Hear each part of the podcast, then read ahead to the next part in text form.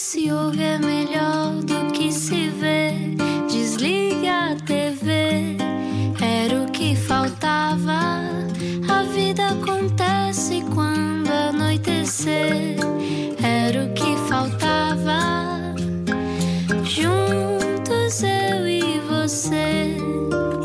agora sim com mais calma, tudo mudou desde que lançámos o jingle, não é? Bem-vindo ao Era o que Faltava, eu sou o Rui Maria, Pego, espero que tenha tido um dia bom. Este genérico, no fundo, lança aqui um mood, não é? É. Para a conversa que nós vamos ter. O nosso convidado é muito acelerado, como nós também temos tendência a ser, porque falamos em rádio, mas, mas vamos tentar agora entrar num modo mais slow, porque é final de tarde. É final de tarde. Temos a mão, Como é que foi o dia? Como é que foi o seu dia? Bom, só agora chegou, este é o nosso convidado. Está lá. Explica-nos como se eu tivesse acordado de um coma.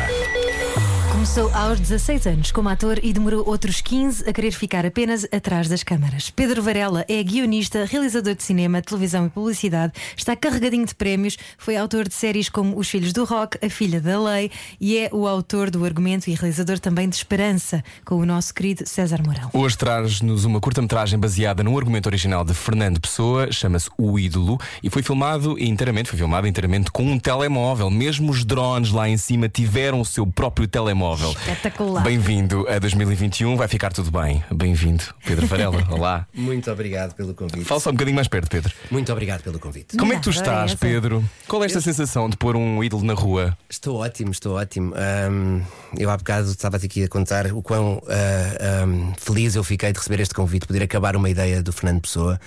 E hum, sei lá, e agora espero que, que, ele, que ele fique feliz com o resultado. A partir de hoje toda a gente começou a ver, está aí fora. Eu estou muito feliz com o resultado, ahm, com o elenco, com toda a equipa que esteve à minha volta, que, que é em grande parte a equipa que costuma estar comigo nisto. Portanto, muito feliz. Explicando. Fernando Pessoa deixou seis argumentos por realizar, não é? Uhum. Ele queria ter uma produtora e tu, no fundo, criaste essa produtora com, com o nome Ele, que ele, ele queria. deixou, ele deixou seis ideias para filmes, seis argumentos. Uhum. A, a agência Usina e, e- e a Samsung convidaram-me a desenvolver ah, uma delas. Já foram eles já que me fizeram essa proposta e eu agarrei a ideia. Portanto, todo o conceito da campanha foi feito pela agência de- desta agência de publicidade portuguesa, inteiramente portuguesa, ah, que tem a direção executiva da Susana Albuquerque, que é, que é genial. E portanto, isto, isto é um produto muito bem embrulhado. A mim coube uma parte da narrativa, de, de escrever o guião, de, de criar os diálogos. Eles depois promovem e criam aqui o, o, o catch para isto tudo ser um produto que é, não é? Portanto, o, o Pessoa, obviamente, alavanca aqui ah, o meu. Eu, eu venho aqui dar uma ajuda, eu acho que o Pessoa é a grande. Ele é o Fernando Pessoa, não é? Sou, sou eu. Estes argumentos estavam onde? Estavam numa, ca... numa arca guardados? eh, Eu acho que, uh, por acaso, olha, recebi, um, recebi no outro dia uma mensagem muito querida do Jerónimo Pissarro, que é, uh, que é um colombiano, um dos maiores especialistas em, em pessoa, e, um, e a Cláudia Fischer, que são os que editaram o livro pela Ática há 10 anos atrás. Estes investigadores um, têm, pessoa tem sido, a, a toda a hora surgem coisas novas. E há cerca de 11 anos, 12, eles descobriram, começaram a juntar todos os materiais de pessoa que tinham a ver com, com cinema, e daí nasce este filme, chamado Argumentos para Cinema. E, e há ali várias coisas. Ali fala-se, por exemplo, ele, ele- uma pessoa que desenha um logotipo numa folha de papel é porque tem a ideia de fazer qualquer coisa. E ele desenhava. Portanto, ele pensou em abrir uma produtora, ele escolheu a Rua de São Bento, no número 333, onde ele achava que poderia ser a produtora, até falava que a empresa que lá estava estava em insolvência, logo seria uma boa oportunidade se ficássemos com aquele espaço. E falava em construção de cenários. Logo, ele pensava um cinema um pouco hum, grande. Ele pensava em cinema, eu, eu diria, mais ah, americanizado ou anglo-saxónico, era o cinema inglês e americano, porque o cinema autoral ah, não, não precisava de tantos recursos. Portanto, ele pensava um bocadinho em indústria. Aliás, eles falavam mesmo isso. Ele falava, ah, ele mencionava a palavra indústria. Eu gostava muito, eu gosto de, sobretudo de uma fase do Fernando Pessoa em que ele fala com o Alistair Crowley, provavelmente sobre eh, magia negra e coisas do género. Ele e era ele era um astrólogo e místico e que bom, que E bom. daí a Diz, preferência diz. dele, se calhar, por estes filmes, muito da. esta história do mistério, porque era uma grande influência dos thrillers, dos romances da altura. E tudo o que ele escreveu foi Tudo sempre tem nevoeiro, não é? tudo, tudo, tudo cheira um bocadinho a Agatha Christie, a estas coisas. A Hitchcock, que é um dos Sim. meus, das minhas maiores referências. Portanto, eu aqui tenho, faço um, um- um- uma, uma, um uma dupla fantástica que é juntar o pessoa com Hitchcock e o filme vai beber muito a isso. Sim, é tudo feito com telemóvel, Pedro. Nós já voltamos a este filme daqui a É o bocado. Wes Anderson do telemóvel. É ali uma cena extraordinário. do elevador que parece. Sim, sim, sim. Aquela coisa super. eh, É muito, deve ser muito difícil filmar com telemóvel. Já te pergunto daqui a pouco como é que foi. Mas entretanto, tu hoje recebemos Pedro Varela na rádio comercial. Há muitos temas por onde dá para ir contigo, o que é maravilhoso. É uma Mas conversa. só perguntar, diz, diz. antes de sairmos do telemóvel, dá-te vontade de chorar que hoje em dia cinema seja feito com telemóvel ou é uma coisa Não, da qual tu não. te orgulhas? Eu, eu cresci, eu cresci na transição. Quando eu cheguei à realização, eu já, eu já não filmei em película, eu já filmei em digital. Uhum. Um, logo eu não trago esse, enfim, não trago esse saudosismo de- dessa época. E já vi muitas coisas em telemóvel, já vi muitas coisas em computador, já vi muitos filmes. Portanto, eu não tenho, eu, eu- eu nesse aspecto não sou purista, não posso ser, não cresci nesse. um, cresci numa altura onde eu sei que o produto que vou fazer, eu tenho essa preocupação saber que o produto pode vir a ser visto nas mãos de alguém, seja num avião, num ecrã pequeno, seja num, num telemóvel, seja num computador. Portanto, tenho essa, essa consciência perfeita e quando filmo, filmo a pensar que o filme pode ser visto em pequeno. Não filmo só que o filme vai ser visto em grande. Não tem aquela coisa obsessiva com a da tela gigante. Pedro, ahm, mas tu durante muito tempo estavas tu na tela e aparecias tu no palco. Ah, o que é que aconteceu? Como é que tu decidiste ser ator e depois desistes de ser ator? Não desisto, mas percebo que. Alguma tristeza ah, na tua voz, Rui Maria? Porque eu gosto de coisa? ser eu ator. Tenho um certo, eu tenho um certo, eu devo ter, não sei, eu não tenho o síndrome ah, de Manuel Luís Goxa. E eu digo isto com o maior respeito. Uhum. que é que isto quer dizer? Não, porque eu, eu conheci o, o Manel e, e- e lembro-me dele sempre dizer que ah, era um péssimo ator e por isso deixou de ser ator. Hum. Eu, não, eu não diria que eu era um mau ator. Eu sinto que não. ahm, eu sinto-me, senti-me realizado sempre pelas coisas que eu fiz. Embora me sentisse sempre que queria fazer melhor e que tinha que trabalhar muito para fazer melhor. E o último filme que fiz até, até o fiz com muito orgulho e muito garbo, ahm, que foi o 23 do Joaquim Leitão, onde eu tenho uma participação porreira e meio que me despedi aí de, de ser ator porque já estava. Eu, eu tenho esta coisa de querer controlar. Sabes? E, então eu consigo controlar melhor as coisas e, e tenho uma. Eu comecei a escrever muito cedo, a escrever teatro, a escrever séries. Portanto, eu acho que estava tudo desenhado. Eu, eu andei ali, tinha alguma. Perdi alguma vaidade que eu acho que os atores têm e acho que temos que ter enquanto atores.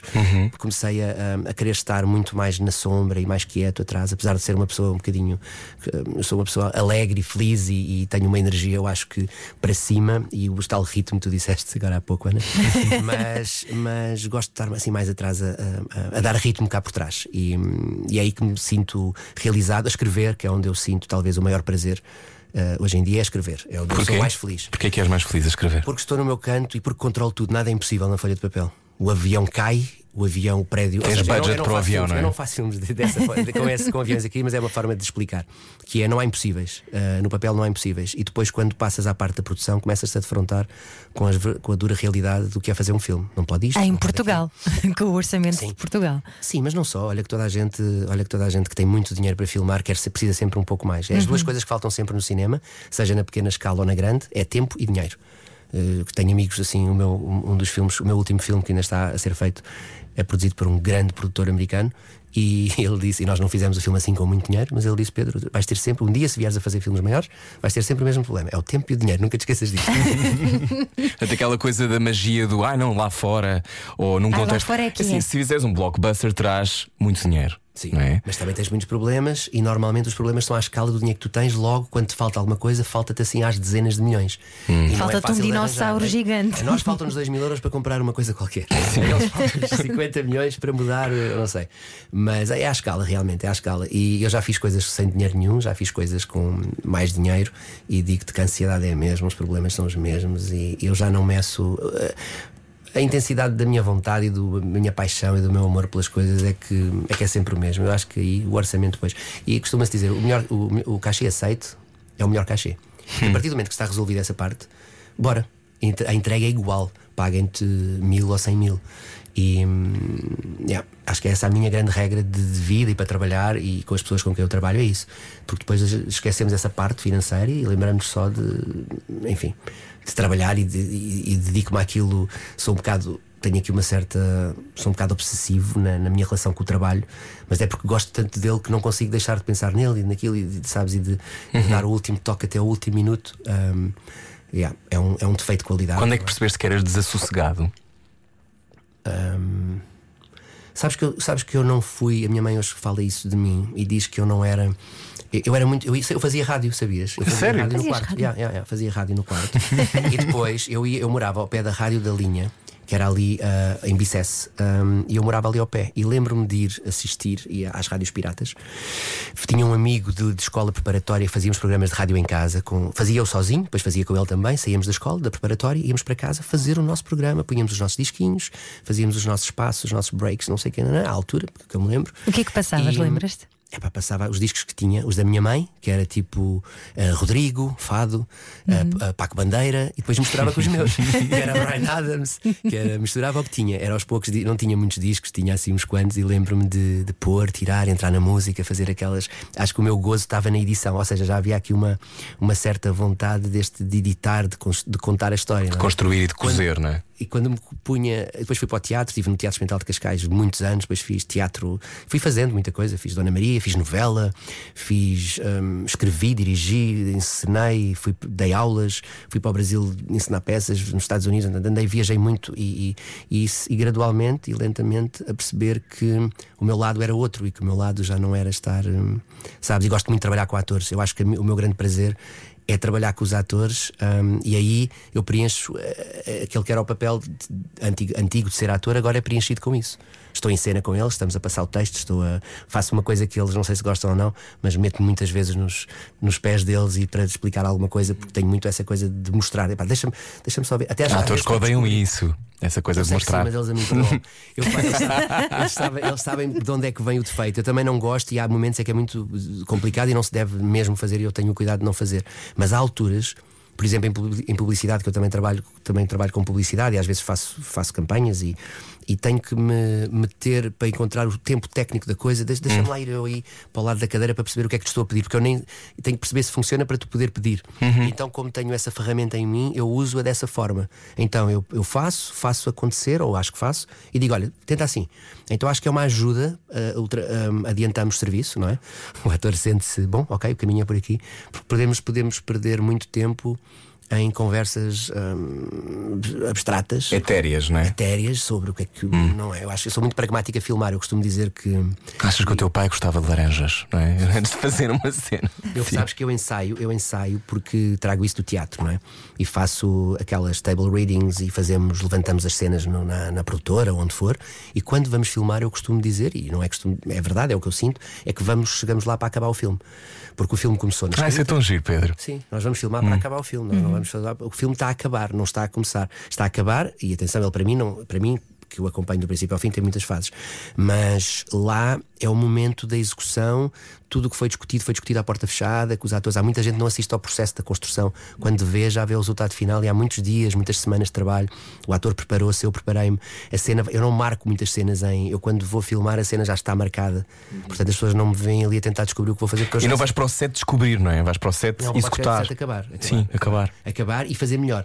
Portanto, a primeira take já é boa a partir dali é sempre a andar. Eu não começo naquela, vamos tentar, e à quinta take começa a ficar bom. Não, a minha primeira é logo boa, e depois há projetos que nos obrigam, muitos dos que eu fiz, e, e, e, a esperança que falaste agora, com, com atores absolutamente treinados, a, a segunda take está tá boa, é para andar para a uhum. frente. Não, não tem, porque não temos tempo para mais. Então não esperas pela perfeição, não tens essa coisa de. Apesar não, não, de seres obsessivo. Não, não, não, eu chego, a minha perfeição está em tudo o que eu fiz para trás. Porque como o tempo é dinheiro, falámos há pouco, né? falta-nos tempo e falta-nos dinheiro, não há tempo para estar a preparar mais, não há isso tudo. Eu, quando chego ao set, hum, a cena está pronta. Tá Os pronta. atores devem adorar-te, que assim despacham-se mais rápido. Sim, às vezes, às vezes há, há, dias que as coisas correm um bocadinho, sei lá, há cenas complicadas, há momentos complicados. O caso da Esperança, o caso dos Filhos do Rock, as minhas experiências em ficção em Portugal, um, em, no, em, todo lado, assim, a minha experiência com os atores é essa. É, é, é um trabalho que começa. Eu, eu, escrevo para eles, também há uma diferença, não é? Uhum. Eu escrevo todos os atores, por exemplo, da Esperança, além do César, obviamente, o César é, é, é o cerne de, de, do conceito, da ideia, isto nasceu com ele no teatro uh, brilhante interpretação que ele faz. E depois, eu, eu quando começo a escrever e quando começámos a pensar como é que íamos fazer a série, eu vou buscar as pessoas, quando eu as vou buscar, eu já tenho meio caminho andado para saber como uhum. as vou uhum. escrever. Então, e nos Filhos do Rock aconteceu a mesma coisa. É, isso é uma beleza, isso poder escrever para as pessoas que tu já imaginaste é um sonho, não é? Todo o elenco, por exemplo, uhum. uma história. A, a, Alba Batista, tenho uma história muito engraçada com ela, porque eu chamei-a para conversar na produtora e, e disse-lhe que queria escrever para ela um papel para ela, ela não acreditou. Então, um ano depois, estávamos na filmagem, no primeiro dia de filmagem. Eu não fui o realizador da série, acabei por não ser. E a série foi escrita por mim, com alguns argumentistas que se juntaram à minha equipe e que escrevemos e tal. Tu escreveste E- os primeiros sete? Eu é? escrevi os primeiros sete, escrevi o conceito, o argumento de toda a série e depois, o- e depois tive a equipa comigo. E quando hum, a Alba, no primeiro dia de rodagem, nos encontramos, ela vira-se para mim: "O Alba, então, só tínhamos visto duas vezes. Vimos no dia em que eu a chamei para lhe dizer. Eu vou escrever para ti, vais ser esta pessoa, vais ser filha do Ivo Canelas, vais ser não sei quê, vais ser não sei que mais, és esta miúda, tu és fantástica, isto e aquilo.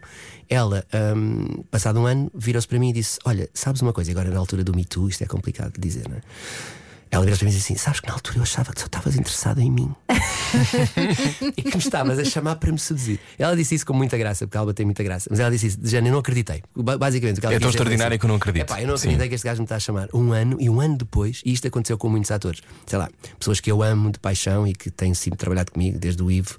Um, o Ivo Canelas, a, a Anabela Moreira, por exemplo, que começou por ser minha aluna Uhum. e depois estreou-se comigo no teatro e é uma atriz absolutamente fenomenal e que eu penso, porque depois é uma. Eu, eu- eles ficam, tu ficas de tal forma agarrado aos atores, eu tenho tantos que estão de tal forma agarrados a mim. Quando eu digo agarrados a mim, às vezes nem eles imaginam o quanto eles fazem parte de mim e do meu imaginário e da minha cabeça quando eu começo a escrever coisas e eu como os vou buscar e preciso de os ir buscar e às vezes custa-me tanto ter que não ter esses atores porque é, é horrível, começas a não consegues pôr os atores todos em tudo. é? Então este último meu, este meu último ano foi assim, eu só pus pessoas com quem eu não tinha trabalhado. Ah, fora o César, não é? Por exemplo, neste caso da Esperança que falámos, foi um projeto com caras totalmente, praticamente desconhecidas, alguns atores com quem eu tinha trabalhado em publicidades. Ahm, e pronto, são as agonias de um argumentista realizador português. aos- Pedro Varela, há pouco estavas a dizer que eh, foste até ao Brasil a estudar eh, representação do. Uhum. Não, não fui estudar, eu fui para lá já uh, dirigir, fui para lá representar Portugal num Festival Internacional de Teatro. Fui fazer uh, a Barca do Inferno do Gil Vicente, tudo com um elenco brasileiro. Fui para lá dirigir teatro. Ah, uau! Sim, depois na altura um, apaixonei-me pelo país e por uma pessoa lá. e de lá comecei uma viagem que andou pelos vários, pela América. Foi a minha fase, não é? se isto houvesse fase, não é como nos pintores têm a fase. Eu tive a fase. O teu período americano. Eu Sim. tive o meu período americano e o meu período americano começou no sul, estendeu-se ao, ao, ao litoral este americano e depois ao litoral oeste. Vivia em Nova York, vivia em Los Angeles. Um, e porque eu andava, sabes, eu hoje em dia pensando nisso, eu acho que andava eu andava muito inquieto como eu sou e sempre muito insatisfeito. Eu acho que andava realmente a, querer beber, aprender, saber. Depois, quando cheguei cá, vim, voltei para Portugal porque tinha um filho pequeno não é? e precisava de estar por cá, não podia andar tão fugido. Vim, percebi perfeitamente que a razão tinha sido essa: tinha sido trazer mais armas, ter mais armas, porque viajar dá-nos esse mundo e deu-me deu algum pelo na venta que eu acho que estava a começar a perder porque com a idade vais levando assim um bocadinho, sabes, vais as coisas não vão acontecendo e tal, e Portugal consegue ser isso. E eu quando voltei, voltei um bocadinho charged, voltei com baterias para poder dizer com um bocadinho mais de olha, não, não é assim que se faz, deixa-me fazer. E já sabia fazer muita coisa. Foi lá que comecei a escrever, foi lá que dirigi mais oficialmente a minha primeira curta, foi lá que continuei a dirigir teatro, ganhei confiança, melhorei muito o meu inglês, que todos melhoramos quando viajamos e trabalhamos fora, não sei o quê. Então vim com uma confiança reforçada e acho que essa confiança deu-me uma lufada para eu começar a minha segunda carreira. Porque foi realmente, há quase aqui uma segunda carreira, porque depois há, há quase amizades que nascem só no meu segundo, na minha segunda Um presença. segundo ato, não é? Neste segundo ato. Yeah, yeah. É um segundo ato que vamos descobrir a seguir. Até porque Exatamente. agora temos de dizer como é que vai estar o tempo para amanhã. Está a ouvir o Era o que Faltava hoje com o Pedro Varela. Baralhar e voltar a dar. Comercial. Boa viagem com a Rádio Comercial 8h25. Eu sou o Rui Maria Pego. Olá, eu sou a Ana Martins. E hoje estamos com Pedro Varela, estamos no segundo ato de Pedro Varela, chegou agora. Eh, Bem-vindo, pode-se sentar. Realizador, Eh, guionista. Lista H, aliás, eh, fila H, é onde tenho que sentar, H22. Ehm, Pedro, esta- estas reencarnações e encarnações novas, às vezes eh, fazem-nos ter que deixar coisas para trás, não é? Quando nós começamos numa nova fase, somos agora, de repente, agora vais ser argumentista e viveste muito e és várias coisas. O que é que tu achas que eh, perdeste com o tempo que gostavas de recuperar? Aí, pergunta, essa pergunta toca fundo. Ahm, sabes que estou exatamente nessa fase, sabes que ando a sentir que eu tenho trabalhado muito este último ano e meio. Foi um ano e meio de muito trabalho e estou a sentir que ahm, isto pode ser muito viciante o que nós fazemos. Sabes que fazer, fazer aquilo que nós fazemos, trabalhar com comunicação, com, com- e depois ter Com o retorno, histórias. e, e ter o retorno. O retorno alimenta-nos e- e, e- e eu sou, como todas as pessoas, tenho o meu ego. Aliás, o ídolo fala um bocadinho sobre isso, fala sobre vaidade, fala sobre este- esta coisa de nos alimentarmos. E eu tenho que ter muito cuidado, acho que como todos nós. e, e sinto a vontade de parar exatamente para pensar, ou seja, para fazer essa. essa que estou numa fase mesmo de parar, pensar e, e trabalhar um pouco mais devagar.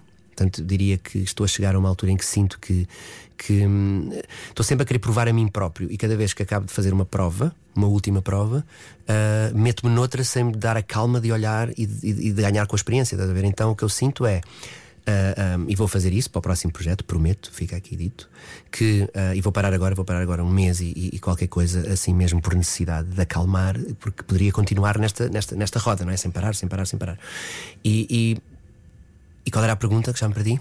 O que é que achas que perdeste e gostavas de recuperar? Ah, ok, exatamente. Então, esse. hum, Sabes quando eu estava a querer que tudo acontecesse? Sabes aquela vontade que tu Sim. tens quando queres que tudo aconteça? Uhum. E as Agora, coisas levantem demasiado voo. tempo com tudo a acontecer e perdi a sensação e perdi essa, essa perspectiva. Eu acho que sinto que preciso de encontrar essa perspectiva um bocadinho mais. Tenho que dar um bocadinho step back. Para te dar mais frescura. to, like, recuar, afastar-me um bocadinho para voltar a entender, sabes, a razão por que fazes, porque com quem queres fazer. E há uma altura aqui de. Isso eu tenho a certeza que com o tempo eu tenho maturado e tenho aprendido a fazer melhor. Trabalhar com as pessoas de quem gostas, estás a ver? Isso é muito importante. Um, porque é um estado de muita felicidade poder trabalhar e poder fazer o que nós fazemos. Então, ah, esse tem sido nos últimos anos a minha. Eu tenho-me rodeado sempre e, e das pessoas em quem eu confio, que gostam de mim, que gostam realmente de mim. E é uma triagem complicada ao longo da vida, vais, vais aprendendo a fazer. Eu acho que tenho tido essa sorte, tenho conseguido fazer, mas sempre tudo muito rápido. E depois tenho um filho pequeno. Tenho um filho que está. O meu filho Martim tem 21 anos e está a estudar cinema em, em Bournemouth, em, em Inglaterra. Uau. E tenho um filho de 5 anos que está cá. que é o filho, eu hoje sou tão bom pai, eu costumo dizer isso e digo isso ao meu filho Martim.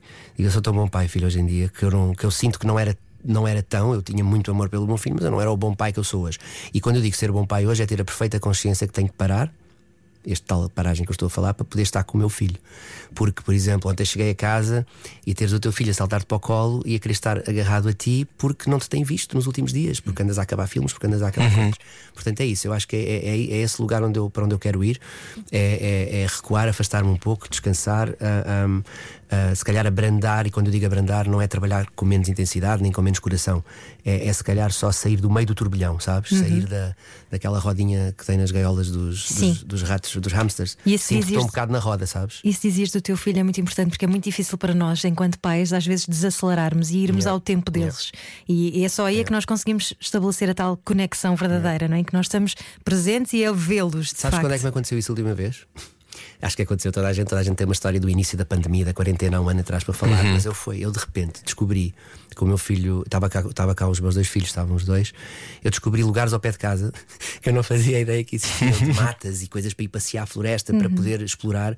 E, e foi tão bom, e durante cinco dias parecia que a vida realmente tinha parado para nos obrigar a olhar para certas coisas. Eu sei que isto é uh, filosofia barata e que toda a gente já diz que, pois, isto são os privilegiados, porque realmente houve muita gente que não pôde fazer isso, porque houve muita gente que não pôde. Romantizar a quarentena é privilégio de classe. Exatamente. Muita gente Epá, disse mas, mas eu tenho que falar da minha experiência. E a Claro. minha experiência foi que parei e consegui olhar para o meu filho e brincar com as plasticinas que estavam lá e com os lápis e fiz coisas que.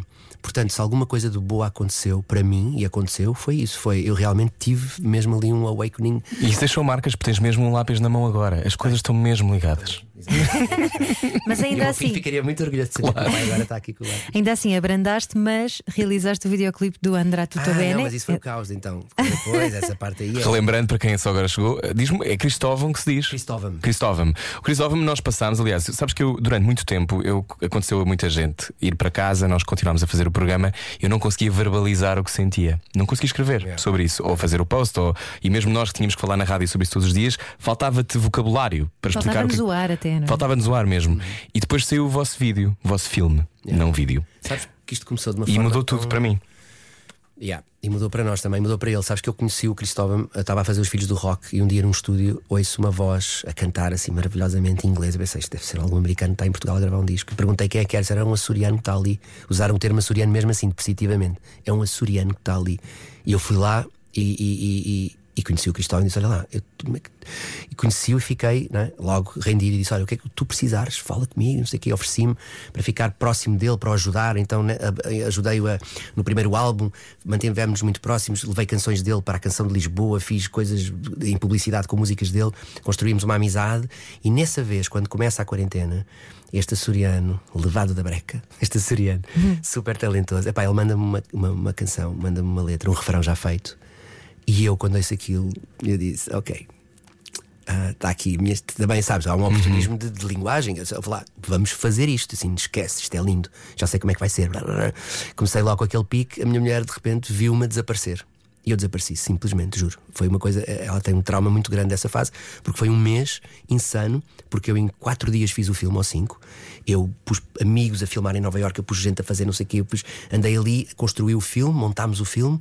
Depois, um dia antes do filme ser lançado, eu dizia: "Hum, isto não está, e o Cristóvão me a querer lançar, temos que lançar, é a altura boa, as pessoas precisam desta mensagem. Faltavam o momento- tolhos? Faltava a nossa querida Chloe, que é a atriz, que é portuguesa, que vive em França, é uma, é uma jovem estudante de cinema. Que está em Paris, olha, olha, olha, olha, olha o poético que isto é.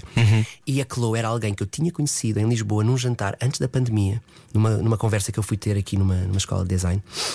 E ela conheceu-me, falámos, mandou-me uma amiga de amigos, mandou-me uma curta que tinha feito. Eu gostei imenso da energia dela, falei dela em casa, disse: pá, esta amiga que eu conheci, a Chloe, uma jovem realizadora, tal, tal, tal, foi para Paris. Estava com o filme quase pronto para sair e disse ao Cristóvão: Olha, isto, alguma coisa não está bem aqui, mas isto não está bem, falta-lhe aqui qualquer coisa. Isto são só imagens, sou eu a ilustrar a, a música que fizeste, as palavras são tão importantes. Né?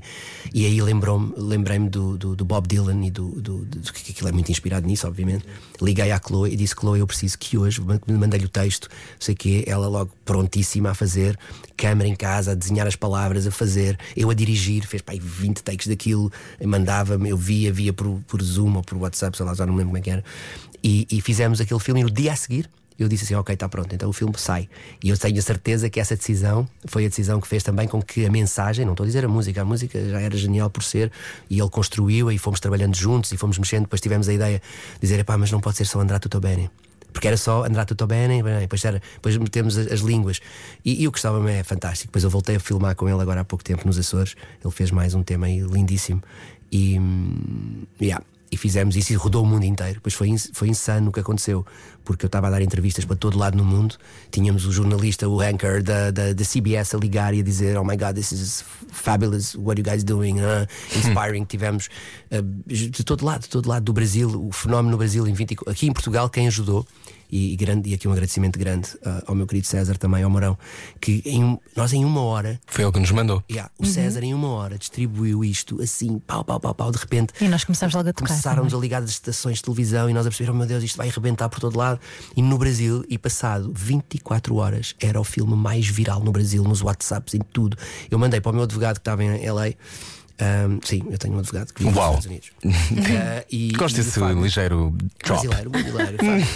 judeu brasileiro. Tens um advogado em todos os continentes? Eu só tenho um em cada país. Claro. E eu mandei-lhe uma mensagem e ele responde: Pedro, eu já tinha. Ele é brasileiro. Disse, Pedro, eu já tinha isso no meu. Eu acabei de receber. Está todo mundo assistindo, todo mundo chorando, todo mundo vendo. Então, assim, meu Deus. E aí cresceu, cresceu, cresceu.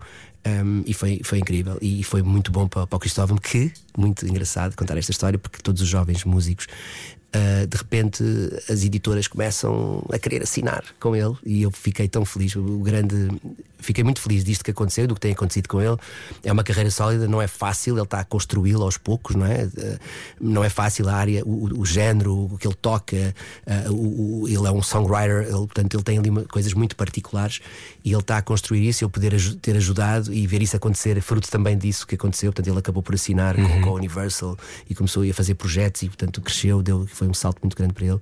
Eu senti-me parte disso. Tudo começou oito anos antes, onde eu um dia entrei na sala do tal açoriano e eu disse assim: Olha lá, eu vou-te ajudar. Importas? Queres que eu te ajude? Gostavas? Eu disse: pá, claro, adorava tudo o que me des ajudar. E disse: então vou-te ajudar. E acho que essa ajuda ele também me deu a mim já, sabes? E acho que temos nos ajudado e somos amigos com uma relação estranha porque não nos vemos. Tivemos juntos agora nos Açores quando eu filmei com ele. No André Totobene uh, estávamos sem nos ver há muito tempo. Portanto, a nossa relação é feita de distância, não é de proximidade. Nunca convivemos muito juntos. Mas falamos muito ao telefone, trocamos ideias. Quando ele faz uma coisa, pergunta. Quando eu faço, eu também lhe pergunto. E a ajuda que essa música deu às pessoas? Aquilo foi Ah, uma agora- catarse, não é? agora, Eu ainda há isso- pouco estive a rever o, o vídeo e comecei a chorar outra vez, portanto. Eu tenho essa isso- o projeto em mim teve um efeito, um, ele agora tem um efeito também muito forte em mim, foi-se construindo esse efeito por tudo o que ele acumulou, não é? Um, desde, desde bombeiros, médicos, desde de, de- de ações que fizeram no Brasil, desde marcas que quiseram, ele acabou por se associar a uma grande marca no Brasil, que fez uma, uma associação de donativos de milhões de reais para ajudar pessoas em necessidades na África, que dinheiro que reverteu para a África. A coisa tornou uma escala. uh, gigante. Deus, olha. Isso emociona-me. Pode Emociona-me. começar com um e-mail, não é? Às vezes. E eu fico tão. opá, fico mesmo, arrepia-me e acho que hoje em dia ganhei a distância, que é uma coisa que começa a acontecer com os trabalhos. Eu acho que vocês também devem ter essa sensação, que é a distância. Eu, no outro dia estava a dar a canção de Lisboa na televisão. Então não é que eu acho que eu vejo aquilo que não me lembro que fui eu que fiz. não lembro. É o filme português mais visto, não é? Nesse ano, pelo Nesse menos, foi o ano, filme sim, português sim, mais sim, visto. Sim, sim. Um, epá, e eu vejo. Não é que não tenha sido eu, mas eu vejo com a distância, eu já consigo ter a distância e perco essa, sabes, perco a propriedade, eh, consigo ser crítico, mas também consigo ficar feliz. Olha que fixe, olha, está fixe, sabes, está bem, olha, está porreiro, sabes, consigo ter essa. E o André Toto Bene dá-me isso, dá-me essa. Não foi há muito tempo, parece que foi há uma eternidade, não é? foi só há um ano, um ano e qualquer coisa. E. hum, yeah. Isso de ser fixe é o quê? O que é que tu sentes? Sim, há um, há um prazer, obviamente, há uma satisfação. A, a distância dá-me este sentido crítico que eu tenho sobre o meu próprio trabalho, mas também é um lugar de paz, sabes? Quando olho para isso, quando eu olho para os filhos do rock, por exemplo, que já têm um certo tempo, têm oito anos, eu sei tudo o que podia fazer diferente, mas eu, eu gosto muito da magia e do rough que lá está e, da, da- e da- e da- da natureza das coisas naquela altura terem sido assim. E eu não gosto de olhar para as coisas, eu não- nunca digo que gostava que tivesse sido diferente. Eu preocupo-me muito em fazer diferente na próxima vez.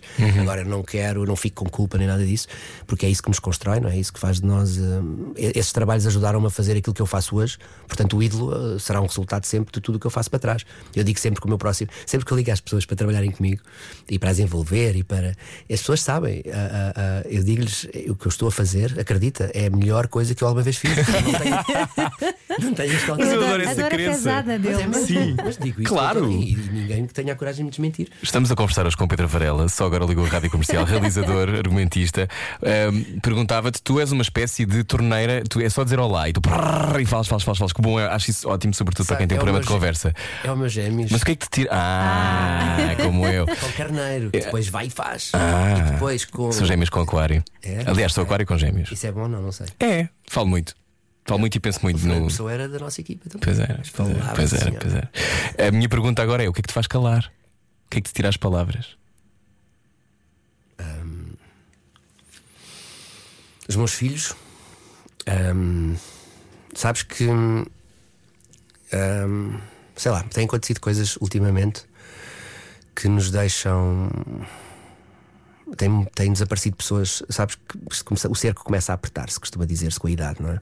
E eu já não tenho exatamente, já não tenho os 30, já passei dos 40 e sinto que tem acontecido uma data de coisas que me tra- trazem uma certa. me apertam muito o peito e me trazem uma ansiedade muito grande. Desapareceram grandes amigos este ano, têm continuado a desaparecer. Óbvio, sempre desapareceram, vão continuar, não é? Mas a nossa percepção, não sei se é a minha percepção do que se está a passar, mas tenho uma, tenho tido, ando aqui com questões existenciais muito mais presentes, sabes? Acho que hum, o, lugar onde nós estamos no mundo, nesta altura, onde o mundo nos colocou, faz-nos pensar em, em questões mais existenciais ou de mais de, de- de maior. E, e essas.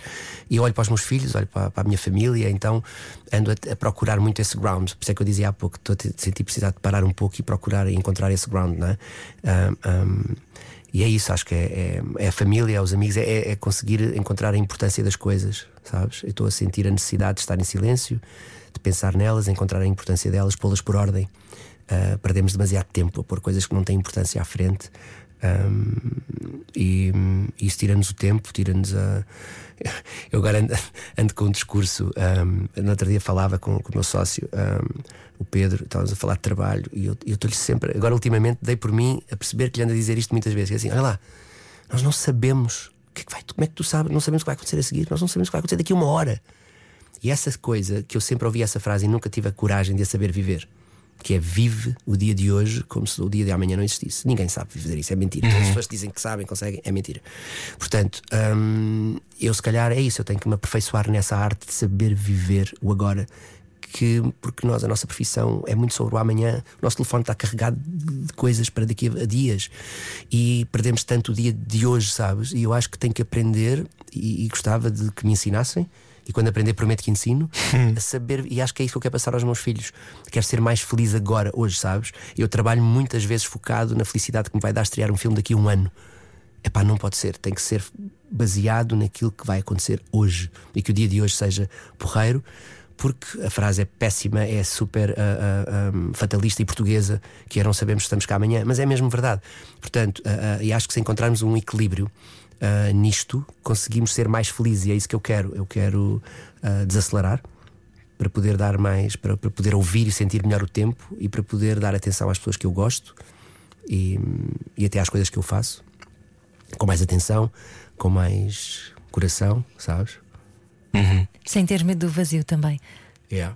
Sabes que eu, eu tenho uma frase que foi a minha mulher que me ensinou, que me, que me falou sobre ela quando eu lhe escrevia um certo sentimento que é o vazio fértil. Eu uso muito essa frase porque é verdade, eu tenho muito, eu vivo muito disso, o meu trabalho, que é o tal vazio antes da criação. Que é quando tu, "Ora, agora tens isto para fazer. As pessoas depois esquecem-se que, ok, e agora há que escrever, há que imaginar, há que dar palavras, há que dar voz, há que dar corpos, há que dar pessoas, há que dar tudo. Escrever é, é dos atos mais mais difíceis, mais dolorosos, mais é quando eu fico mais insuportável para toda a gente, em casa, para tudo, porque estou em, em turbilhão de. Depois há ali uma altura boa quando aquilo desenrola e depois aquilo vai bem. Mas há ali uma altura muito complicada. Então, É o que é que eu faço? angustiante, não é? Eu fujo. Sempre filhos do rock escrevia em Nova York. Fui para Nova York um mês e tal, o Ivo estava a viver lá, fui para lá, andei a escrever os primeiros episódios lá. Eu fecho-me assim em lugares, na Esperança escrevi também num sítio, porque as primeiras semanas são impossíveis, porque eu, a minha cabeça tem que estar focada naquilo, eu tenho que me. Odeias-te quando escreves?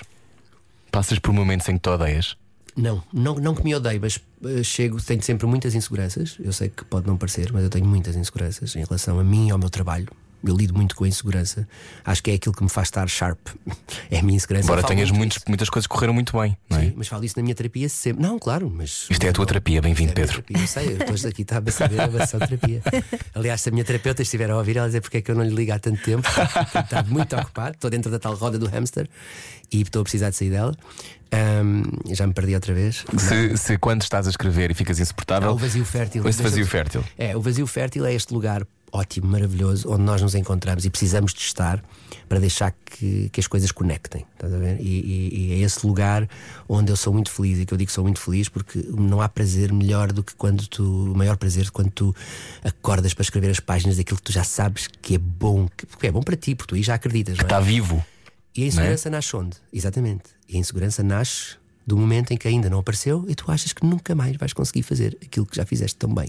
E que dizes, mas espera aí, tu és o gajo que fizeste. E pois é, não quer dizer nada. Isso eu não já consegui, isso eu agora não conseguir. Mas, eu- ou seja, a insegurança acho que é importante. Os atores têm, os intérpretes, não é? os músicos, os compositores, toda a gente tem. Todos no geral. Eu acho que nós temos isso e, e somos. É um estado, é um, é, um, é, um, é um alerta que o nosso corpo tem para nos dizer: um, põe-te lá, mas é atento. Sabes? Acho que é uma forma de, da nossa exigência. E já arranjaste alguma bengala que te volta a meter no estado fértil de criatividade? Já tens alguma forma de ah, conseguires. vou-lhe chamar- Aceder a esse sítio. Não, não, não. Eh, há, uma, há, uma, há uma coisa que me, que me alimenta, que é eu, te- eu tenho que estar muito apaixonado por aquilo que estou a fazer. É uma grande diferença essa. Quando eu estou. Porque quando me falas num, num projeto, eu agora tenho um projeto que nasceu há pouco tempo, um projeto fantástico que nós vamos fazer este ano. ahm, este ano não, no início do próximo ano, que nasceu com um grupo de amigos. ahm, com o Marco Paiva, o Albano Jerónimo, ahm, uma série que a gente vai fazer, uma coisa que tem um tema. E eu fui almoçar com o Marco e o Marco faz um trabalho incrível com, com o Albano também, com a Karina Abel e com a atores com deficiência. E de repente fomos almoçar ao Chiado, isto antes da pandemia, há um ano e tal atrás, e ele começa-nos a falar de uma coisa que começa-me ali a, a- a picar para fazer um, um projeto, e eu instantaneamente tu sentes no teu corpo quando as coisas batem e tu dizes, e tu metes para fora e dizes, ok, já sei, já sei o que é que me estás a pedir, já sei o que é que vai ser, não sei o que é. E juro, foi verdade. E eu contei-lhe tudo e o projeto foi aquilo que eu lhe contei naquele almoço, resumidamente em, em, em uma hora de almoço, nasceu um projeto que. Agora, não vou deixar de passar pelo vazio fértil. Vais ter que lá estar, vais ter que ir para o buraco. Já fiz, já escrevi o guião, não sei o quê. Mas, portanto, quando a paixão, quando há aquele, sabes, quando sentes mesmo que é aquilo, talvez seja essa a bengala. Né? Ah, amor envolvido, acho que é fixe a palavra. Tipo, E as pessoas, não é? As pessoas que e são as às vezes pessoas, esses amigos, ganchos. Exatamente. Uhum. Lá está, mais uma vez, resgatar uma data de amigos para fazer o projeto. E quando eu digo amigos, pode parecer, ah, o gajo só faz, então é Só trabalha com os Ele só trabalha amigos. com os amigos. Não. Eu trabalho com pessoas que eu admiro muito e que tive a sorte de me tornar amigo na relação que fizemos de trabalho. Mas tenho, muita, tenho muito cuidado com isso, sabes? Tenho muito cuidado e distancio-me muito para ter a perfeita noção de que as pessoas que estão a trabalhar comigo não é porque eu sou amigo delas e acredita mesmo que não é, mas digo, digo sempre tenho a sorte de ter amigos muito talentosos, mas tenho mesmo. E tu também és muito talentoso, Pedro. E continuamos a conversar contigo já a seguir. Na rádio comercial está a ouvir o Era o que Faltava. Hoje o nosso convidado é Pedro Varela. Sensibilidade e bom senso. Só que não. Não. Era o que faltava Comercial. Boa viagem com a rádio comercial. Está a 11 minutos das 9 da noite. Este é o Era o que Faltava. O nosso convidado é Pedro Varela. Ana Martins. Pedro Varela, realizador, guionista, ah, já foi ator também. Ah, estás desde 2010 atrás da câmara, mas alguma vez tiveste vontade de estar outra vez à frente da câmara? Sabes que lá está, há bocado falávamos nestes espaços que vamos ter, ou que se calhar eu ando à procura de voltar a encontrar. Se calhar uma das coisas, uma coisa eu sei, eu sei que quero muito voltar a fazer teatro.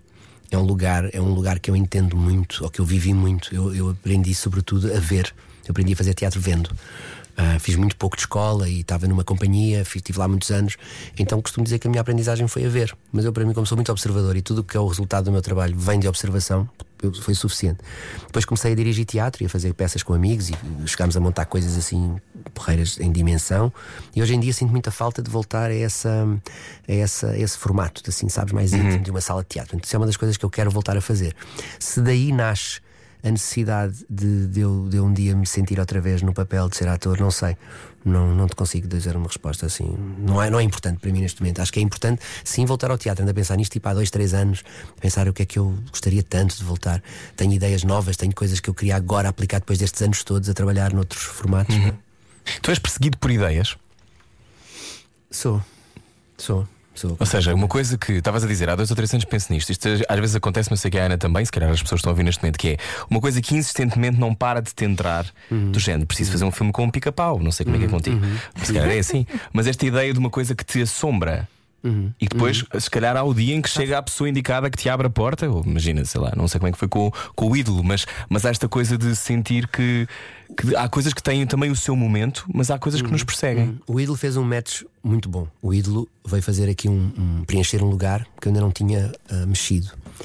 Ah, primeiro subir nos ombros de um gigante, não é? Poderes agarrar-te a uma ideia de duas, uma página e meia, do, duas páginas do, do Pessoa, e daí criares um mundo, sempre fazendo muito jus àquilo que ele. eu- essa foi a minha preocupação, foi, que- foi, foi que, a- que ele, onde quer que ele estivesse, que ele se orgulhasse daquilo, que, que eu não tornasse a obra dele minha. Atenção. Claro que é minha em muitos, em muitos sentidos, mas eh, que sobretudo lhe fizesse ju- justiça a ele e a quem ele foi. E é uma pessoa que eu conheço, porque eu li muito.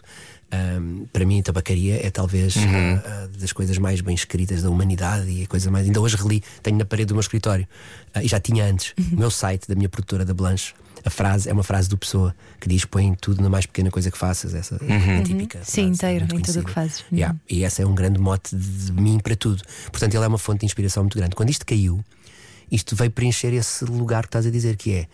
Isto já fazia parte dos meus planos e agora é só preciso. Já estava na minha galáxia, não é? já Yeah, estava aqui a yeah. pairar. E aí foi agarrar, foi fazer acontecer e foi, foi.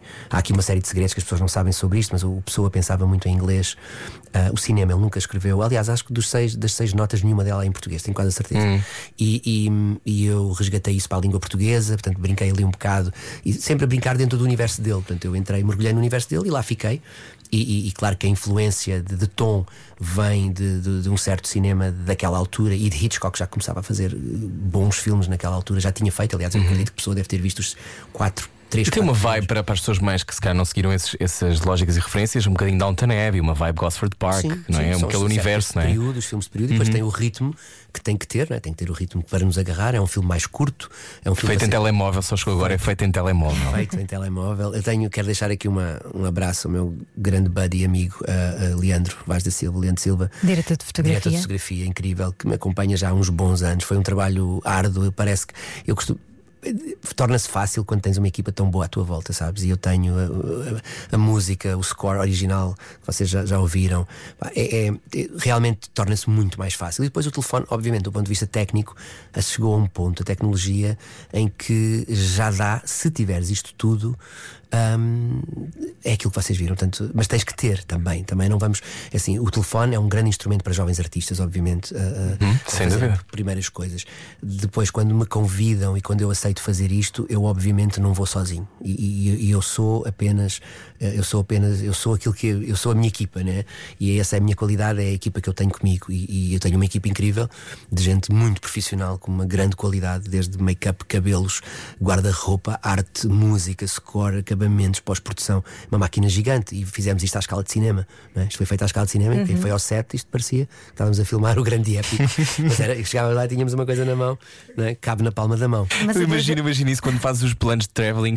Eu imaginava-te assim a segurar. Sim, sim, mas foi mesmo assim. Nós temos uma coisa que um que pomos à volta do telefone pode tornar um bocadinho mais pesado e para, para as minhas mãos. Há aquelas coisas assim. E eu gimbal, operei Sim. e eu andava, sim, tinha o telefone por cima da cabeça Uhum. das pessoas, mas consegues levar aquilo para sítios que não é Sim, normal. sim. Mas depois a métrica é igual, a métrica é a métrica de uma história. E vou-te dizer, sabes que eu depois do filme ter sido feito e começar a acabar, a acabar, eu já não me lembro do que o filme foi feito, deixou de ser importante e para mim é.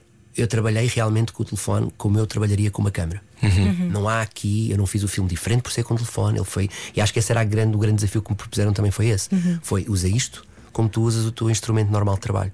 E eu usei e funcionou e o filme para 88% das pessoas vai ser um filme normal. E agora que estão agora a pensar onde é que está, está no YouTube, já saiu, são 22 minutos, 23 minutos, por aí. Eu, eu, tô, olha, há uma coisa porreira para quem está em casa. Vai à televisão, Smart TV, entra no YouTube, escreve o ídolo, o filme, vai aparecer, boom. E já é um filme. É. Ou então vê no telefone, ou então vê no computador. Já falaste aqui muitas vezes na tua equipa e já nos, perce- já nos apercebemos que tu te rodeias de pessoas eh, com quem gostas de trabalhar. A boa onda contagia, não é? Mas e a má onda? Já apanhaste uma onda que depois também contagia? Sabes que eu, ao longo dos anos, hum, os meus amigos ajudam-me, nós, nós vamos, vamos aprendendo a, a- gerir essas energias e vamos, como eu dizia, vamos aperfeiçoando. Eu acho que hum, eu vou-me rodeando de pessoas que eu tenho a certeza e tenho a sorte de ter e que, que nem, tenho, nem tenho equipa, nem, nem trabalhos suficientes para os ter todos ao pé de mim. Hum, mas, tenho, mas tenho um grupo de gente que cultivo há, há esses 10 anos que tu falaste. Pessoas que têm feito as coisas nos meus últimos 7, 8 anos. O meu diretor de fotografia, o Leandro, já fez comigo uh, tanta coisa. Já fez, tipo, ele terá feito provavelmente 70% do meu trabalho. Hum, e é isso, são relações de. A cumplicidade artística, ah, ela acontece muito. Por isso é que o Scorsese filma muito com o DiCaprio. Não é só porque o DiCaprio é, é bom ou mau ou muito estrela. As pessoas realmente criam afinidades. Com uma língua, não é? E porque o Hitchcock trabalhava muito. eh, Porque nós nos- aprendemos a ler, somos mais rápidos, já não precisamos de falar, só precisamos de olhar. Eu tenho tantos atores com quem eu sinto-me. Eu em silêncio comunico tão bem com eles, sabes? E eles já sabem que ao ler o que eu escrevo para eles já está tá tudo dito. Sabes? Um, e é isso que nós ganhamos com os amigos. Eu com o Leandro quase não falo. Com o meu diretor de fotografia estava-te aqui a, a contar. Ah, o César na Esperança aconteceu isso. O César é incrível, ah, o único César ator que consegue fazer cenas com, com oito páginas ah, de seguida, sem cortar e não sei o quê. O César tem essa agilidade e é um ator que as pessoas não. Como ele tem tantas facetas, as pessoas não imaginam o quão difícil. Eu já disse isto várias vezes. Ninguém mais em Portugal poderia ter feito a esperança. Pois não. Mas esqueçam. Também esqueçam acho que não. isso. Isto marca, isto marca na história daquilo que é a dramaturgia na, whatever, portuguesa. O César fez uma coisa que mais ninguém poderia fazer. E podem-nos vir assim dois ou três nomes à cabeça e dizer, mas aquele não fazia. Não, não faziam. Porque o César tem uma qualidade nele que é um ator com uma capacidade de observação e de mímica. E, ele, e aquela senhora foi construída ao longo de tantos anos e aquilo é tão verdadeiro que eu dava por mim a fazer um filme, eu, eu- eu esquecia-me do que tinha à minha frente. Portanto, essa é a grande magia das amizades eh, dentro do trabalho, que é eu e o César, na canção de Lisboa, começámos a construir isso, e, e, e ao, ao exemplo dele, outros que, que somos cada vez melhores a trabalhar juntos. E por isso é que é bom regressar aos amigos para trabalhar. E é bom sempre regressar para conversar. Pedro Varela, gostámos muito de falar contigo, temos que ir Oh, embora. Ainda tinha mais coisas Ah. para perguntar. Deixa-me só perguntar esta. Temos, não, temos 30 segundos. Temos 30 segundos então para Foi Tá pergunta Olha, a foi seguir. bom, foi bom. Na Rádio Comercial, Pedro Varela pode ouvir a conversa inteira em radiocomercial.ol.pt. O ídolo está hoje para poder ser visto em todo lado no YouTube. Procure. Adeus, Pedro. Gostamos Obrigado. muito. Obrigada. Adeus. Era o que faltava. Com Rui Maria Pego e Ana Martins. Juntos eu e você. Na comercial.